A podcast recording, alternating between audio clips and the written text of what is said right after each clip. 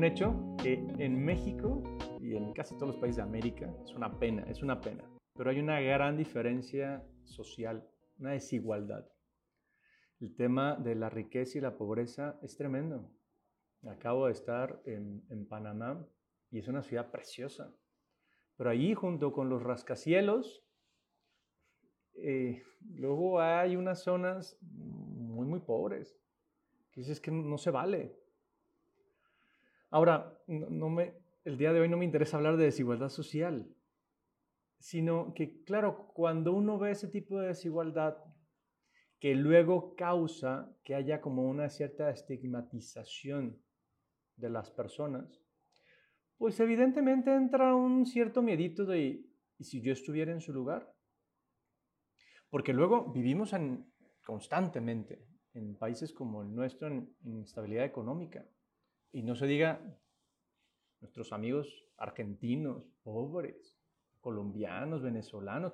Ay, ¿quieres hablar de inestabilidad económica?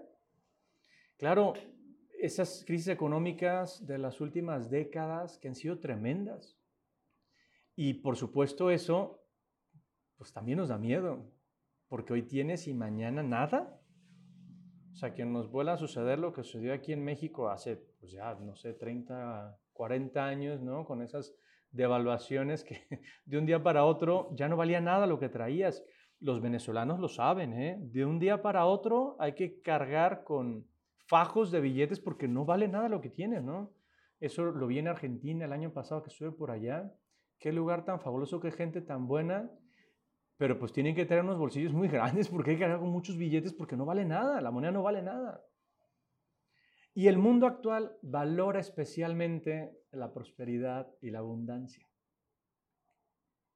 Y, claro, pues esos influencers que presumen, esos artistas que despilfarran, esos empresarios que no son sensibles ante, ante la pobreza, pues eso, eso se ve claramente como el, como, como el modus vivendi al que uno tiene que aspirar.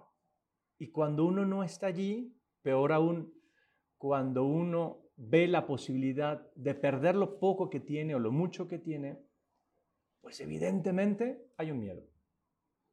Y el miedo del que hablaremos hoy es ese, el miedo, el miedo a la pobreza, el miedo a no tener lo suficiente, el miedo a no tener el dinero necesario para, ya tú completa, ¿no? La idea. Porque porque me parece que, la pobreza, la falta de dinero, no es una elección. Incluso en los casos más terribles, aquellos que van y, no sé, y apuestan lo que tienen, hombre, sí, sí es verdad, en el fondo eligieron hacer algo, pero, pero no querían eso. O sea, nadie dice yo quiero ser pobre, demacrado y tirado en el suelo. Hombre, no estoy hablando del caso de aquellas personas que, por ejemplo, que, no sé, se dedican a la vida religiosa y que buscan una pobreza de otro estilo, del que ya hablaremos en otro momento. La pobreza es, resultado de una serie de factores. La mayoría de las veces una falta de oportunidades, de discriminación, em, que, que es tremendo, es tremendo. Y por eso, por eso es comprensible que haya personas que le tengan miedo a la falta de dinero. Es lógico, es lógico. Pensar en que no me va a alcanzar para llegar al final del mes o para pagar la colegiatura a los hijos o para el gustito que me quiero dar, el viajecito que quería tener, el regalo de Navidad que quería hacer, lo que quieras. Em, pensar en eso sí causa, causa inquietud. Más aún si si justamente lo que veo que me va a hacer falta es el dinero necesario para, para necesidades básicas. Para la comida, para la vivienda, para la ropa, para la atención médica. No voy a tener para mi atención médica. Eso sí, eso sí que causa incertidumbre sobre el futuro. No saber cómo voy a cubrir mis necesidades más básicas puede ser una cosa muy estresante. Terrible, terrible aunque en muchas ocasiones, repito, no es lo básico lo que me da miedo no tener, sino mis lujitos, mis gustitos, mis ciertas comodidades. También hay mucha gente que, pasa mucha ansiedad porque no va a tener, digo, perdón, escuchando una conversación de mujeres, hablaban de una boda que iban a tener el fin de semana y una de ellas, es que no tengo un vestido para ponerme. Yo, ¿de verdad no tienes un vestido? Bueno, sí, pero es que ya los usé. pues no estamos en la misma sintonía. Evidentemente, digo, un hombre, pues, somos más sencillos en ese sentido, ¿verdad? Tenemos menos complicaciones, ellas se ven muy guapas, pero pues eso tiene su costo, ¿verdad? Verse guapa tiene su costo. Por otro lado, verse con falta de dinero, sentirse que uno está al nivel, puede provocar también que uno se autoperciba como discriminado por su estatus económico. O tal vez que sufra discriminación, porque también sucede. La pobreza puede ser estigmatizada. una persona que, le, que falte lo que en principio debería tener puede ser concebida, puede ser más bien percibida como, como inferior, como fracasada. No te creas, ¿eh? Digo, yo que me dedico a la educación, lo veo, ¿eh? En muchas ocasiones, decir que uno se dedica a la educación es que te ven así con cara de, ¿y qué a ti no te gusta el dinero? Porque, porque es verdad, porque, a ver, los educadores no es que nos distingamos por, por, por pasarla bien económicamente, y es parte del plan y estamos muy contentos. Pero hay gente que eso, no sé, les daña su autoestima, su confianza. Aunque el miedo a esa falta de dinero también puede estar motivado por razones más egoístas, más materialistas, más avaricia, codicia.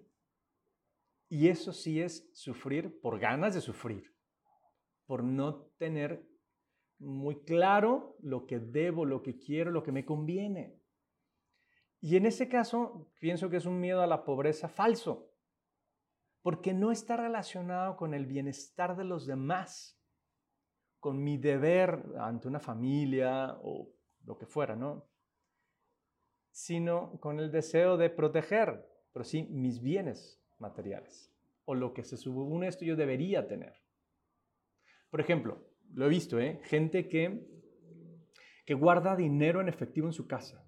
No vaya a ser que el banco les desfalque, ¿no?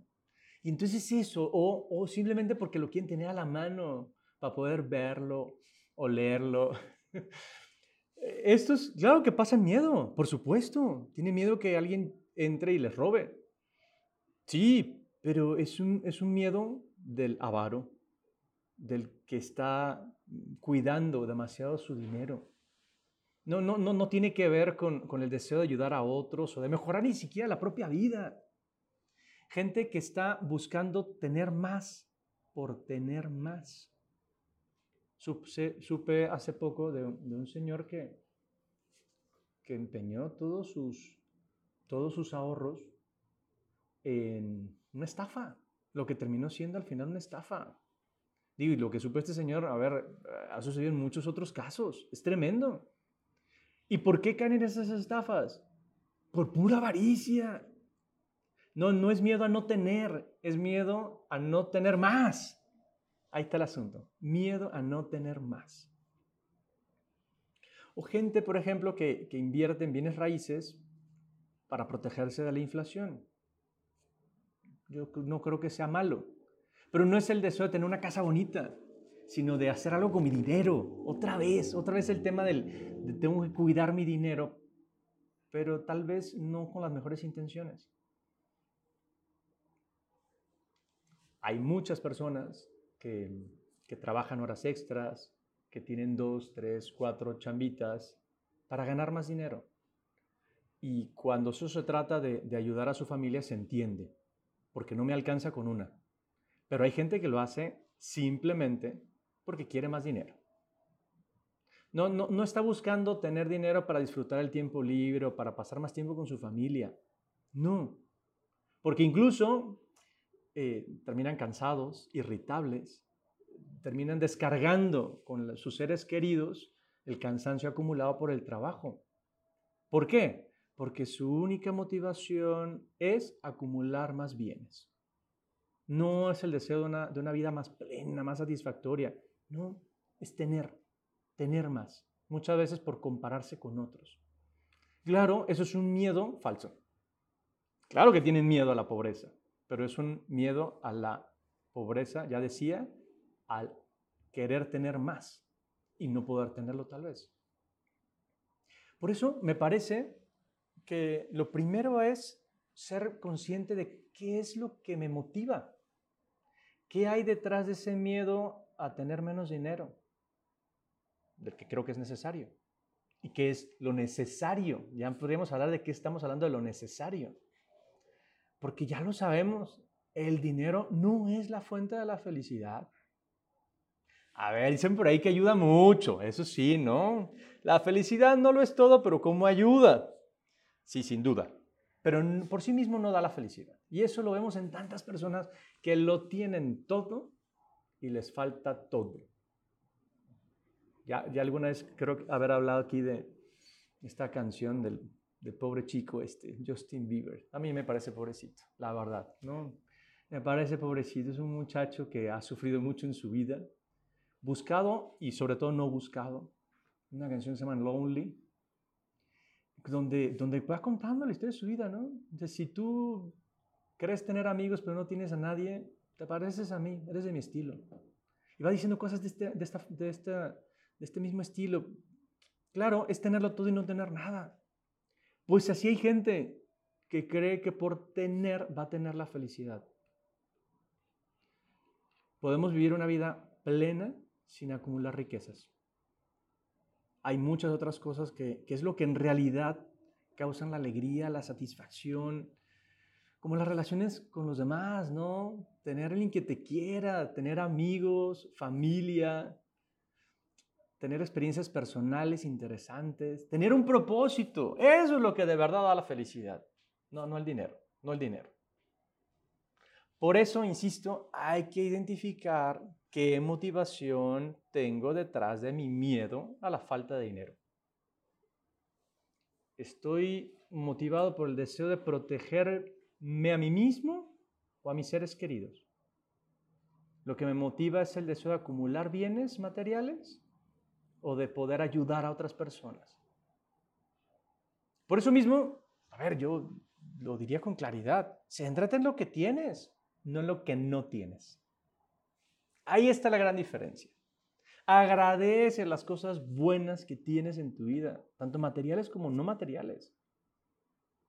¿Cómo podríamos ser felices si estamos insatisfechos? ¿Y cómo podríamos estar satisfechos si nuestros deseos no tienen límite? Porque esto es barril sin fondo. Barril sin fondo. Bien, primera parte. Ahora quiero hacer un plot twist absoluto. ¿Y si te digo que la pobreza incluso es buena? Que te conviene desear, procurar vivir con lo suficiente, incluso vivir con menos, con poco. Es una buena actitud, ¿eh? Y te explico por qué. De entrada, vivir con menos nos hace ser más agradecidos con lo que tenemos. No me siento merecedor, sino lo que tengo, qué gusto que lo tengo. Cuando, cuando aprendemos a vivir con poco, también conseguimos apreciar las cosas sencillas de la vida. Lo que decíamos de la enfermedad.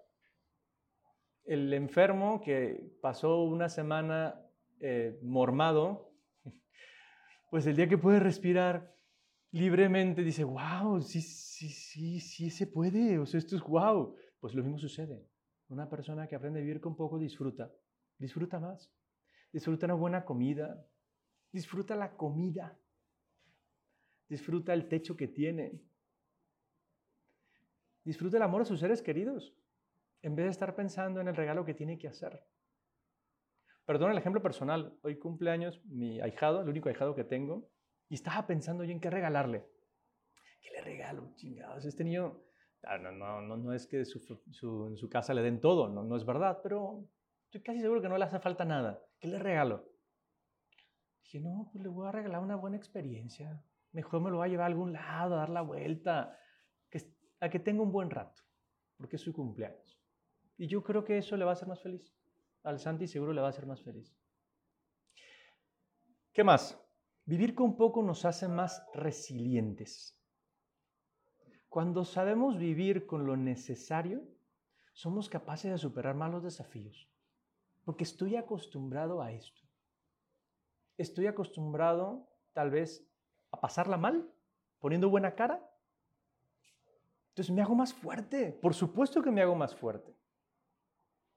Y esto, otra vez, como en el tema del dolor, ¿se acuerdan? Cuando hablábamos del dolor, cuando hablábamos, por ejemplo, del gimnasio, ¿no? Del deporte, ese dolor lo estoy buscando. Claro, cuando algo me causa dolor, no me duele tanto porque estoy acostumbrado a que algo me duela. Estoy acostumbrado al dolor típico del deporte. Pues si estoy acostumbrado al, entre comillas, dolor típico de la pobreza, del vivir con poco, no me duele tanto lo que me pueda suceder.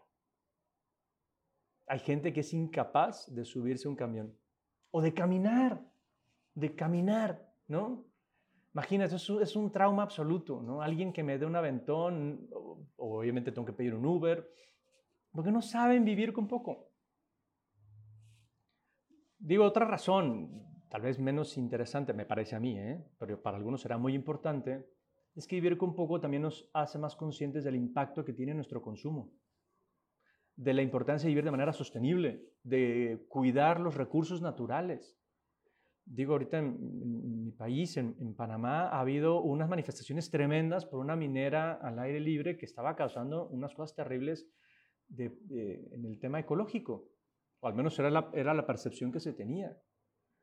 Yo creo que ahora somos más conscientes de eso. Pues todo el, tema de, reciclar, de, no sé, ir a la cafetería que gustes y llevar tu termo en vez de el vasito de plástico o de cartón o de lo que sea, ¿no? Ese, ese tipo de cosas nos hacen más conscientes, ¿no? Y por último, lo que me parece más evidente, vivir con menos nos hace más felices. Nos hace estar más satisfechos con nuestra propia vida. Cuando no tenemos que preocuparnos por el dinero, no porque tengamos mucho, sino porque el más rico no es el que más tiene, sino el que menos necesita. Y entonces me puedo centrar en las cosas que realmente importan. Los demás. Mi propósito de vida. Ahí me puedo poner mi atención. Lo demás me distrae.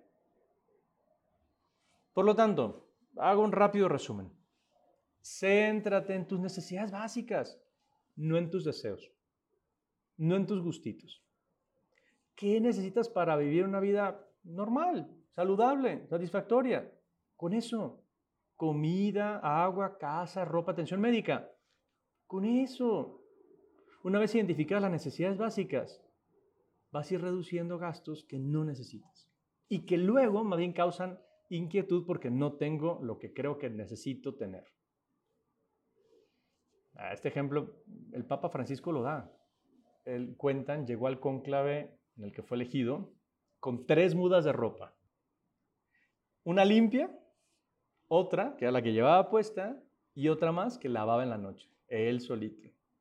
¿Para qué quiere más? Además, ha visto igual, vato. perdón, el, el Papa. ¿Para qué quiere más? Estoy de acuerdo con él. Y también los zapatos, hubo que cambiarlos a poco tiempo porque se le gastaban por completo. Estaba un par de zapatos, me acuerdo muy bien de, de Miss, Miss Patricia, utilizaba el mismo par de zapatos hasta que los desgastaba y ya compraba otros. Ya está, ¿para qué quiere otros? Algunas nos llamó la atención ya después nos dejó de importar. Mm, en ese sentido, pues hay que comprar la ropa, los accesorios, la tecnología que uno necesite, no la que se me antoja. Lo que necesito, no lo que tengo ganas. Idea básica, enseñar a, a los hijos a vivir con lo necesario. Lo decía muy claro don Fernando Caris. Lo importante es preparar a los hijos para el camino, no preparar el camino para los hijos. Uf, qué encontronazos he tenido con algunos papás, demasiado preocupados por, es que, ¿qué les voy a dejar a mis hijos? Y entonces andan invirtiendo, sacando cosas y la herencia. Y Ay, cabrón, déjala a tus hijos educación, chingados, es lo que necesitan y que te tengan a ti como padre. Eso es lo que ellos necesitan, no tu dinero. Tu dinero los va a hacer inútiles. Porque todo lo que tú has aprendido a trabajar, ellos no lo han aprendido si se quedan con, solo con tu dinero. Le vas a dejar mi empresa. No, tu empresa, vale madre. Trabájala tú, disfrútala tú y disfruta el dinero que estás sacando. No pienses en qué le voy a dejar porque, porque igual ni les interesa. Pero bueno, es eso, es pensar en, en los demás.